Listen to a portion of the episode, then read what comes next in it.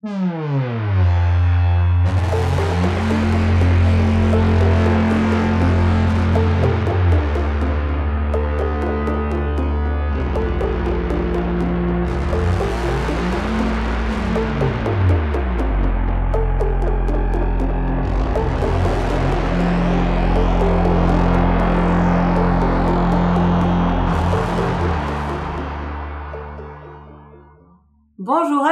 bonjour à tous, bienvenue dans cette nouvelle émission des Bibliomaniacs. On va parler d'un livre euh, dont on attendait de parler toutes, puisque c'est le livre de notre invité euh, chéri Philippe Génada, Au printemps des monstres. Euh, C'est un livre qui a- dont vous avez beaucoup entendu parler euh, sur cette rentrée littéraire. Et je suis comme d'habitude avec Eva, Bonjour à tous. Laure Bonjour. et Léo. Bonjour. J'ai la voix un petit peu enrouée puisque j'ai été malade toute la semaine. Ça donne un petit style. moi. Une petite voix un peu rauque et sexy au micro. voilà, c'est ça. Bonjour les amis. Très bien, bah, écoute, euh, on espère que ça va aller pour enregistrer. Au printemps des monstres, c'est chez Miel et Barreau. Et c'est Léo, justement, avec sa belle voix, qui va nous le résumer. Dans ce nouveau livre, Philippe Génada va, comme souvent, retracer l'histoire d'un fait divers. Il commence par nous exposer les faits qui sont les suivants. Donc c'est en 1964 et vous avez peut-être entendu parler de l'histoire de l'étrangleur. Au départ, cela concerne un petit garçon, donc Luc Taron, qui rentre chez lui après l'école à Paris et euh, qui a une petite dispute avec sa mère et qui va partir de chez lui et qui ne va pas revenir le soir.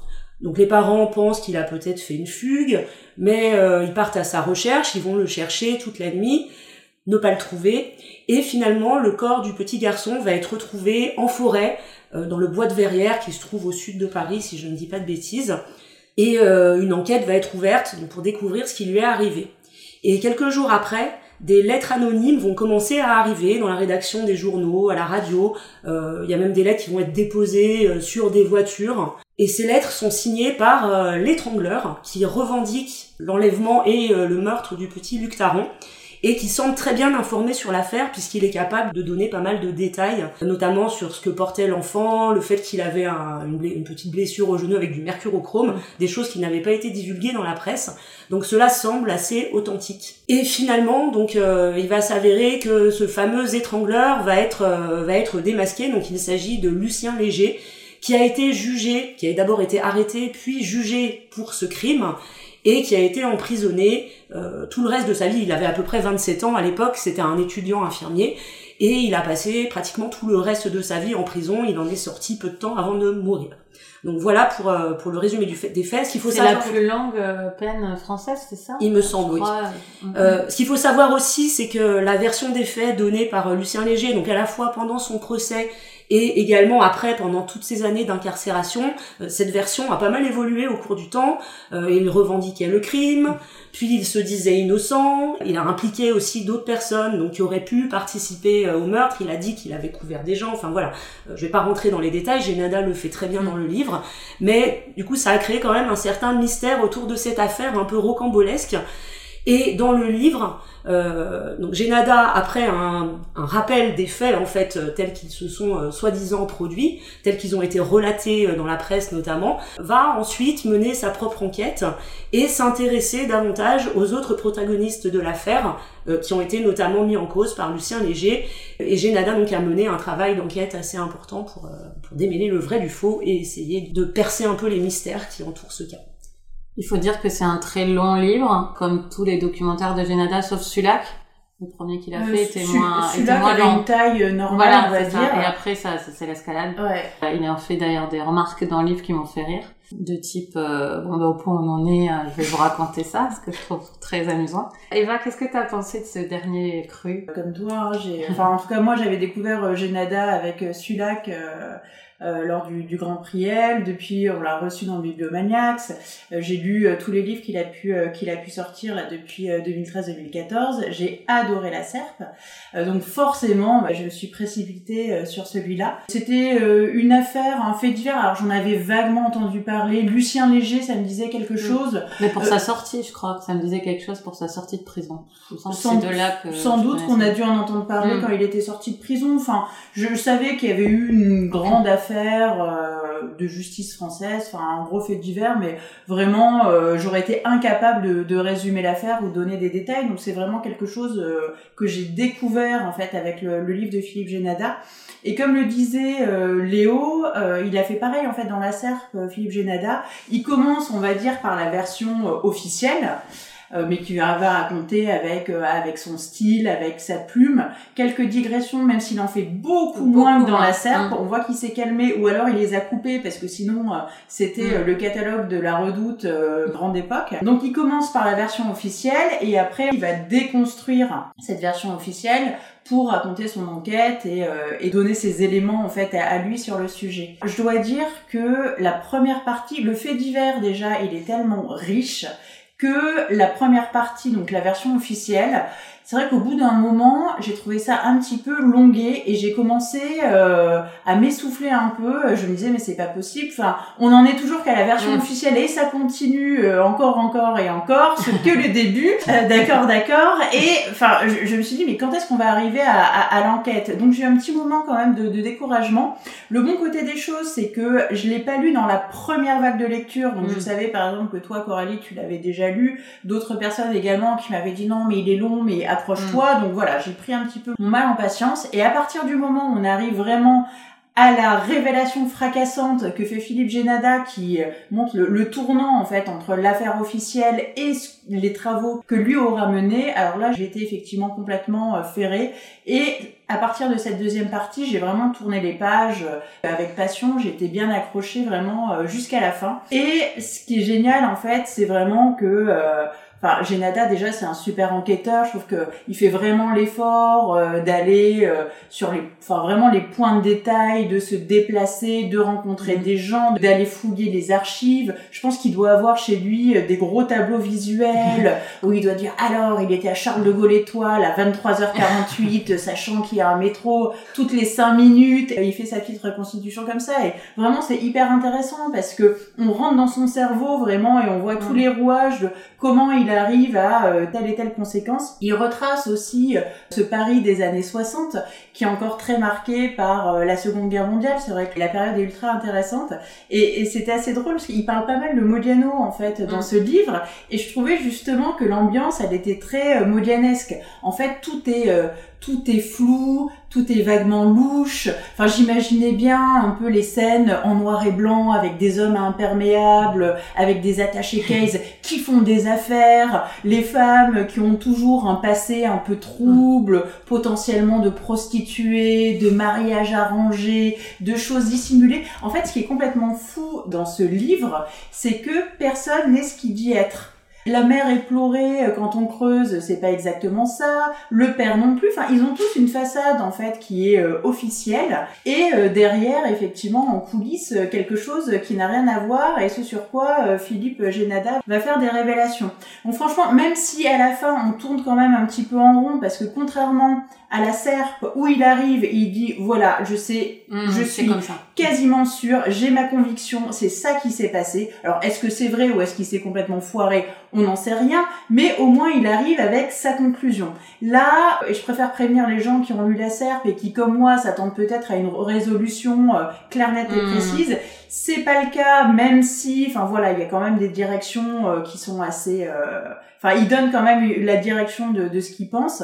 Mais ouais, c'est un livre, quand on prend la peine vraiment de rentrer dedans et de passer ces petites baisses de régime, franchement, enfin moi, c'est un livre euh, enfin qui m'a vraiment accroché jusqu'au bout, que j'ai trouvé euh, formidable, mais peut-être plus par vraiment la plume de Genada. C'est un très bon portraitiste, en fait. Son, vraiment son talent de, de portraitiste, son humanité aussi qu'on sent euh, on sent un vrai attachement au, personnage et a toujours essayé de trouver un petit peu de lumière dans cette noirceur euh, euh, qui décrit. Moi, c'est plutôt ça qui m'a plu. Plutôt que l'enquête en tant que telle, pour lequel je préfère plutôt la serpe, en fait. D'accord. Alors j'hésite sur à qui demander ensuite. Je sais que Laure est un peu moins emballée que toi, voire beaucoup moins, je ne sais pas. Elle me regarde avec des grands yeux, genre. peut-être, vas-y Laure, vas-y, exprime-toi.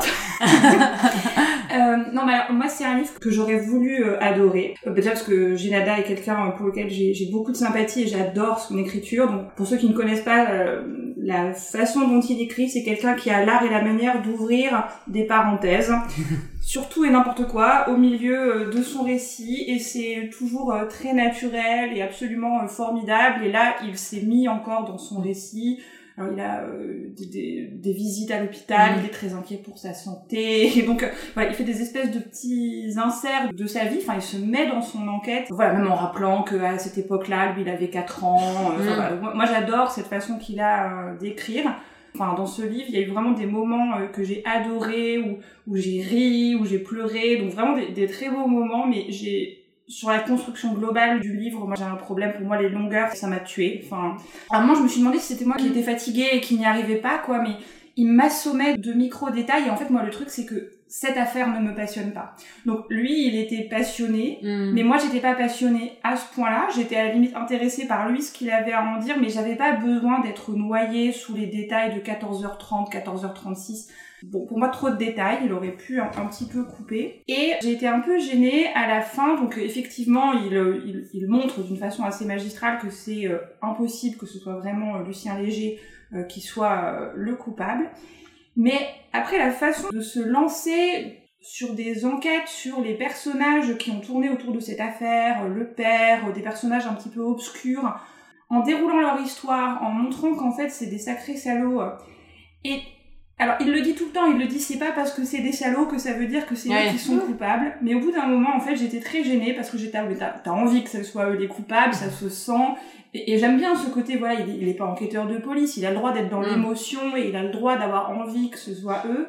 Mais du coup, cette façon de faire où quelque part il hésitait entre les deux, il est intelligent, donc il dit, voilà, les connards ne sont pas forcément les coupables. En même temps, tout le reste prouvait que quand même, il avait très très très très envie que, mm. qu'on montre qu'ils soient impliqués j'étais un peu gênée, j'étais là, bah, soit tu l'assumes, tu vas à fond dans ton émotion et tu penses que, tu penses que c'est ça. Je sais pas, j'étais dans un truc un peu entre deux. Voilà, je pense que c'est toujours un auteur euh, très talentueux et je continuerai à le lire, mais celui-ci vraiment, j'ai lutté pour aller jusqu'au bout et, euh, et à la fin, j'étais vraiment contente que ça s'arrête en fait. Enfin voilà, je suis désolée parce que vraiment j'ai là, je vous adore, mais là c'était un peu, c'était un peu dur. J'ai l'impression que tu réponds à une interrogation que j'ai en disant que cette affaire ne t'intéressait pas. Parce que j'ai une autre amie qui adore Genada et qui a moins accroché à celui-là. Il y en a d'autres, c'est leur préféré. Mm. Euh, et je me demande si c'est pas ça, en fait, le truc. C'est mm. que moi, euh, je sais pas si c'est mon préféré parce que euh, la serpe, je me rappelle dans le début, très demandeur pour le coup. Et mm. celui-là, moi, c'est l'inverse de la lecture d'Eva. Alors, je ne sais pas si c'est parce que cette affaire m'a intéressée, je ne sais pas pour quelle raison. Mais en tout cas, moi, j'ai été emportée dès le début et je me disais, ah, c'est plus facile que dans la serpe. Je me rappelle que dans la serpe, j'avais eu une intervention extérieure exactement comme toi.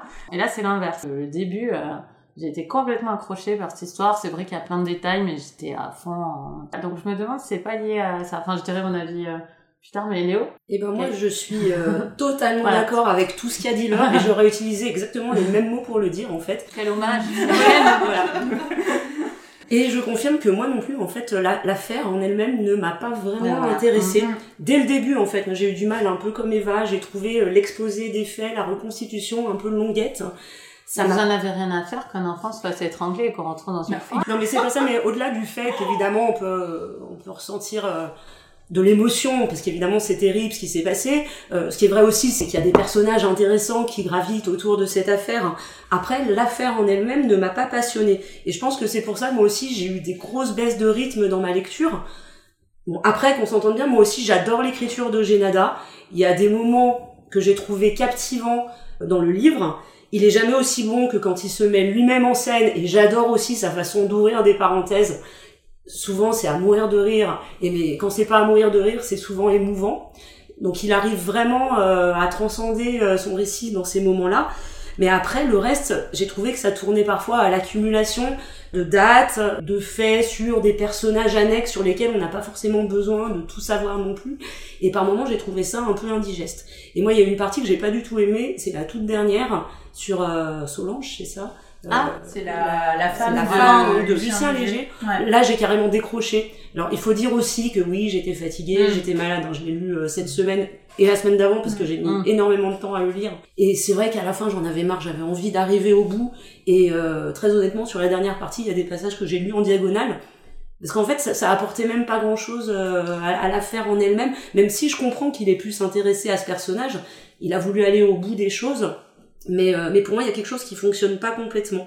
Après, comme je l'ai dit, oui, il y a des passages très intéressants où on a vraiment des regains d'intérêt. Quand il s'intéresse notamment aux crapules qui étaient euh, Jacques Sals et Yves Taron, euh, il y a des, Oui. il y a des choses qui m'ont intéressé dans ces moments-là.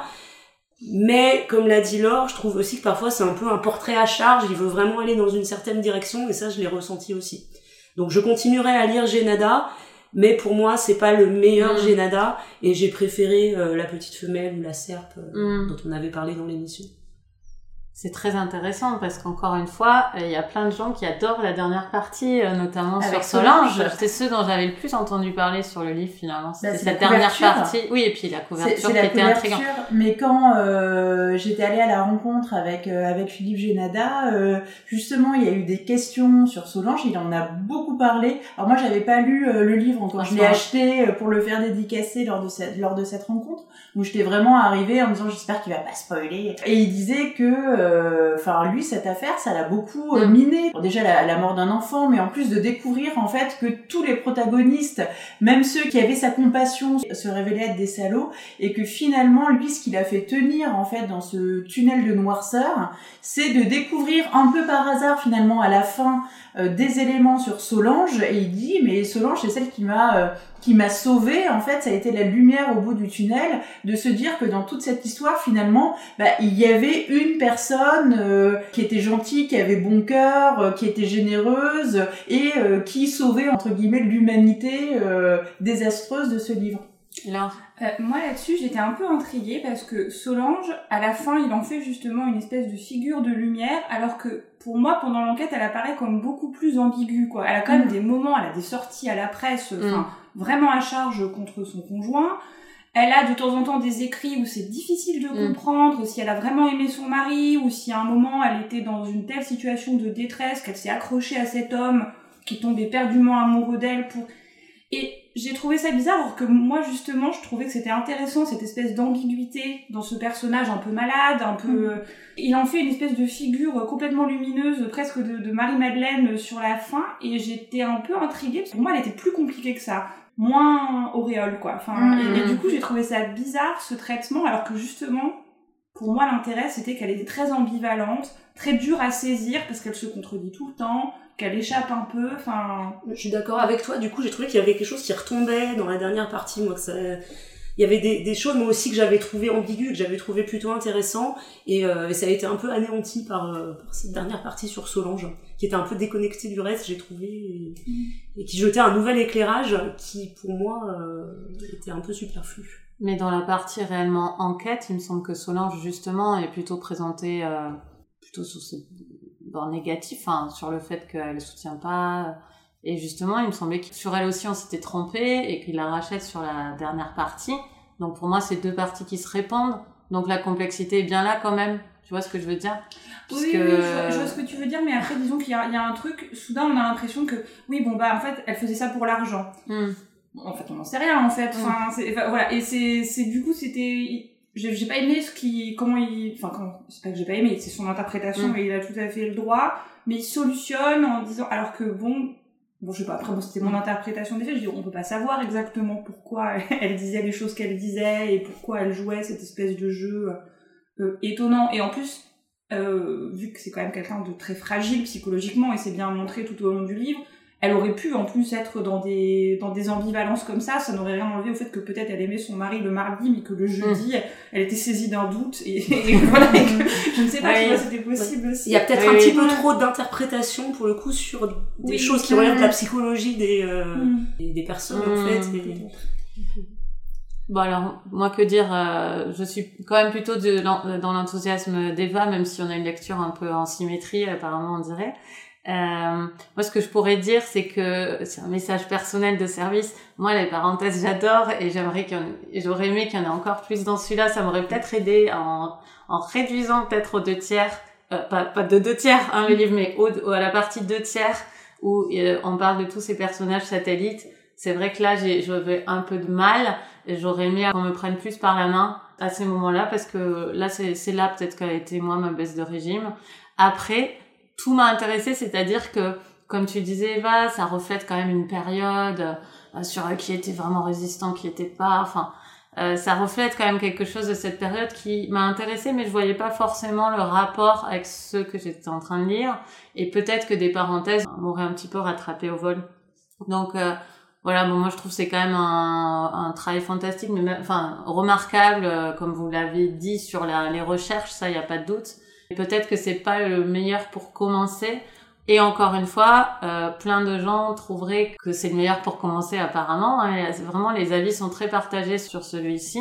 Et je voulais dire aussi, pour les parenthèses, que j'ai été plusieurs fois dans les pas de Génada, j'ai eu des urgences à la Riboisière, euh, tout ce qu'il raconte. Enfin, j'étais vraiment dans ces lieux-là parce que je l'ai vécu euh, moi-même et ça, ça m'a vraiment mis l'affection sur toute cette période où il écrivait ce livre en même temps de vivre ça. C'est quand même un beau message d'arriver à écrire ce livre tout en traversant ça par ailleurs. Moi, ça m'a ça m'a fait du bien de me dire qu'on pouvait écrire un livre quand même de cette qualité, un vrai stress de santé en même temps. Voilà tout ce qui concerne Genada lui-même est très très beau, très bien dans ce livre. Et effectivement, comme toi, je regrette qu'il n'y ait pas eu plus de parenthèses. En fait, on l'aime trop. On, l'aime trop. Il n'y avait pas de thermomètre. euh, bah écoutez, merci toutes les quatre. C'était chouette de parler au printemps des monstres avec vous. Et euh, sur cette émission, c'est euh, Laure qui va nous donner son coup de cœur. Alors, je vais parler d'un livre qui, je sais, ne fait pas du tout euh, l'unanimité ah, oui, c'est vrai. au bibliomaniac. C'est un autre livre très court et très facile à caser. Non, euh, assez ambitieux et prévoyait un moment de, de, de, concentration et où vous avez de l'énergie. Mais pour moi, vraiment, ça a été un chef-d'œuvre. Donc, je l'ai lu, je l'ai lu au mois d'août. Donc, j'ai attendu pour en parler. Euh, c'est Confiteor de Jaume Cabré, qui est, je crois, un livre qui a été chroniqué dans très les tôt. Le premier ou deuxième émission, je crois. Voilà. parce qu'on l'avait, on l'avait lu dans le cadre du Priel, non? Non, non, mais ça doit faire partie. Ah, peut-être aussi, parce que ah, je sais plus. Mais en tout cas, ça y est, ça doit faire partie hum. des euh, cinq premières émissions euh, Bibliomaniacs, 2014. Et donc moi j'ai découvert très très tard. Et donc en fait de quoi ça parle? C'est euh, donc euh, Adria qui vit à Barcelone et qui à la fin de sa vie, alors qu'il commence à perdre perdre sa mémoire, entreprend de raconter dans une euh, grande euh, lettre d'amour à la femme aimée et disparue, euh, sa vie, et donc il la reconstitue, il, parle de son enfance, enfin dans l'ombre d'un père complètement tyrannique qui possédait un magasin d'antiquités, qui rêvait de faire de lui un, un polyglotte humaniste, enfin une sorte de dictionnaire ambulant, et sa mère qui voulait faire de lui un, un virtuose du violon, donc une enfance très très sombre et où surtout plus il avance dans l'existence, plus Adria va réaliser que la, fortune ou le succès de son père, en tout cas, s'est fait euh, de manière assez moche. Euh, ce que moi j'ai trouvé génial dans ce roman, c'est que donc il raconte son histoire, mais en racontant son histoire, il raconte aussi euh, l'histoire de, trois objets un violon, une médaille et un, linge qui étaient donc dans le magasin d'antiquité de son père. Et c'est en racontant l'histoire de ces objets qu'il va réussir à dévoiler pourquoi son père est vraiment un salaud euh, qui a fait euh, qui a commis des exactions euh, terribles après la Seconde Guerre mondiale. Et donc c'est plein d'histoires entremêlées entre son propre présent, son histoire d'amour avec cette femme, son enfance, l'histoire de ces objets qui peut remonter carrément à enfin voilà, à l'inquisition espagnole donc donc des années avant, c'est hyper ambitieux. Pour moi, c'est un peu un roman cathédrale, c'est faut s'accrocher pour rentrer dedans. Hein. Il y a un moment, euh, enfin, il demande beaucoup. Ça m'a juste soufflé. Enfin, c'est un des romans les plus impressionnants que j'ai lu euh, ces, dernières années. Je trouve ça incroyable qu'on ait pu écrire ça. En fait, j'ai acheté, waouh, le mec, c'est un truc de, de folie. Et moi, j'ai vraiment été passionnée. Au bout d'un moment, c'est devenu hypnotique en fait pour moi cette lecture. C'est horrible, hein, parce que vraiment, en fait, euh, je pense que l'ambition de cet auteur, c'est remonter aux racines du mal, hein, qui aboutit un peu à Auschwitz, hein, donc euh, c'est une espèce de, de, traversée euh, très très sanglante et très euh, et très noire de l'histoire, mais que moi j'ai quand même trouvé très lumineuse parce que bah il y a, y, a, quand même cette magnifique histoire d'amour, moi je trouve entre Adria et, sa, sa compagne qui, qui éclaire les choses. Voilà, enfin, je veux pas trop en, trop en dire, puis c'est impossible à raconter tellement il y a de choses dans, dans ce roman, mais pour moi, euh, prouesse, euh, prouesse littéraire, j'ai appris plein de choses, enfin, prouesse historique et, voilà. Mais vraiment, encore une fois, je, je, comprends ce qu'on en avait un peu discuté avec Coralie qui m'avait dit que ce roman l'avait ennuyé, et je, je comprends tout à fait qu'il y a un moment, ce roman, si on n'arrive pas à rentrer dedans, on reste complètement en dehors, mmh. et du coup, c'est une accumulation de faits, et ça doit être assez insupportable. Donc pour moi c'est un chef-d'œuvre, il faut vraiment le lire, mais il faut le lire dans un moment où vous pouvez vous laisser aspirer par le roman. Mm. Euh, 10 minutes dans le métro par-ci par-là, je pense que c'est impossible. Ah non, non, hein. oui, c'est Et sûr. euh, faut, faut être assez disponible, mais, mais pour moi, euh, grand, très grande lecture. J'aurais bien aimé en penser ça. euh, qu'il y a plein de gens euh, que j'aime beaucoup qui ont pensé ça de ce roman. Ah, mais, J'ai beaucoup aimé aussi, Ouais, mais, en revanche, euh, enfin, je me souvenais à peine en fait de, de ce qu'il y avait dedans. Mm. Enfin, je me rends compte en, en écoutant Laure que bah, ça me donne bien envie de le lire en fait. Sauf qu'en fait, je l'ai lu en 2014, mais j'avais beaucoup aimé. Mais effectivement, je pense que c'est assez binaire. Euh, c'est assez exigeant, donc euh, t'as raison euh, Laure de préciser que, enfin, c'est pas juste euh, le pavé en fait, c'est le, le côté vraiment très très foisonnant, ça part dans je trouvais qu'il y avait une atmosphère, je me rappelle d'une atmosphère tellement sombre, marron, Ah, il y a sans sombre. C'est Enfin, très vraiment, sombre. j'ai un souvenir de, de suffoquer dans le... Ah bah, c'est vraiment c'est l'ambiance Dans l'ambiance. Oui, voilà, c'est ça. C'est- C'est noir et Mais poussiéreux. j'étais pas et- bien, quoi, Ouais. dedans. Je pense pas que ce soit un livre qui laisse euh, mitigé. Je pense que au contraire, c'est euh, soit t'as adoré l'expérience, soit t'es resté complètement euh, en dehors Mm. du sujet en fait. Ça donne envie. Je, je vais pas dire que je vais m'y remettre parce que ce serait sans doute mentir parce que même si je ressens ça à cet instant, je sais que devant une bibliothèque où il y aurait ce livre, je, je n'aurais pas la force en ce moment. voilà, je ne peux pas vous mentir, mais euh, ce que tu en as dit euh, donne, donne envie, quoi. Ouais, Mm. moi, je ne l'ai toujours pas lu, alors qu'il me fait Bah. très envie depuis Mhm. des années. Et là, en écoutant Ah ouais. Laure, je suis en train de me dire, mais ça va être ma prochaine lecture. hein. Quand je serai guérie, parce que là, euh, voilà. Qu'est-ce que tu es en train de lire, justement, Léo? Euh, alors, je suis en train de lire un roman policier qui s'appelle Les Suppliciés du Rhône de Colline Gattel au livre de poche. C'est un roman policier historique qui se passe à Lyon en 1897 et dans lequel il sera notamment question euh, d'anthropologie criminelle et de médecine légale sous la supervision d'Alexandre Lacassagne, qui était un professeur en médecine que les Lyonnais connaissent bien, qui a donné son nom euh, à des lycées. D'accord. Euh, moi, je suis en train de lire Maid de Stephanie Land. C'est un livre que nous avait recommandé Eva, euh, dont l'adaptation en série sur Netflix m'a... Je l'ai trouvé vraiment excellente. Je m'attendais pas du tout à aimer autant à tous les niveaux. Et donc, je me suis dit, je vais lire le livre. Il était à la bibliothèque pour voir euh, le travail d'adaptation. Ça m'intéresse beaucoup. Et, euh, et voilà, donc c'est très intéressant de voir comment ils ont retourné les choses, pris certaines choses, laissé d'autres. Euh, je vous recommande de lire le livre après avoir lu la série si vous êtes dans ce trip-là. C'est pas mal comme expérience. Euh, Eva? Moi, je suis en train de lire euh, American Rust de Philippe Ah oui. Meyer. En fait, c'est un livre qui était sorti il y a quelques années. Avant euh, le fils. Oui, Je crois. euh, c'est un livre qui est sorti il y a une bonne grosse dizaine d'années, je pense, euh, sous le titre Un arrière-goût de rouille, et qui ressort en fait avec une nouvelle traduction. Et c'est un livre qui va être adapté en série également, qui va être diffusé sur, euh, sur Canal+. D'accord. Et t'en penses quoi pour l'instant? Euh, J'en suis à un peu plus de la moitié. J'ai eu du mal à rentrer dedans. Euh, là maintenant, je suis bien accrochée. Euh, C'est l'histoire en fait de deux amis, euh, un qui a à peu près 18 ans, l'autre 20 ans, euh, dans une région euh, complètement sinistrée en fait des États-Unis. Euh, le plus jeune, euh, comme sa sœur aînée, est une sorte de petit prodige. Il a eu des super notes. euh, il est destiné à aller dans une très grande université, bah, comme sa sœur qui a fait Yale et qui va bifurquer vers Harvard. Son meilleur ami, euh, c'est une ancienne star euh, du football qui était lui aussi promis un bel avenir euh, parce qu'il s'inscrivait à la fac. Sauf qu'en fait, bah, il s'est jamais inscrit à la fac parce que il a été pris un peu dans la morosité, dans la dans la mollesse ambiante. Euh, et euh, il vit avec sa mère euh, qui est un peu désespérée dans un dans un mobilhome. Et en fait, euh, ça commence par une escapade, puisque le plus jeune en a ras-le-bol de son père, euh, qui est vieux, qui est handicapé, qui veut fuguer, et il faut une mauvaise rencontre, et il y a un homme qui est tué, en fait, pendant, pendant la bagarre. Et donc, il va y avoir tout un sujet sur bah, leur destinée individuelle, euh, sur euh, bah, la culpabilité, sur euh, l'emprisonnement. Il y a toute une galerie de personnages. Euh, là, ça commence bien à se mettre en, en place et je pense que les 150 dernières pages seront décisives pour euh, que je puisse donner mon avis. Et là? Et moi j'écoute en livre audio la correspondance de Albert Camus et Maria Casares. Ah oui. Ouais, C'est bien un livre audio, dis donc. Ouais. Ça doit être bien. Bonne idée. Bah, merci à toutes et à tous de nous avoir écoutés. On est très contente toujours de parler littérature et de partager avec vous euh, nos coups de cœur. N'hésitez pas à parler de nous autour de vous, à vos bibliothécaires aussi, parce que vous êtes pas mal de bibliothécaires à nous écouter, ça nous fait plaisir. Mm. Ça fait plaisir à Claire aussi qui est bibliothécaire. Euh, et on se retrouve dans deux semaines pour euh, l'émission euh, Noël. À bientôt. Au revoir. Au revoir. Au revoir.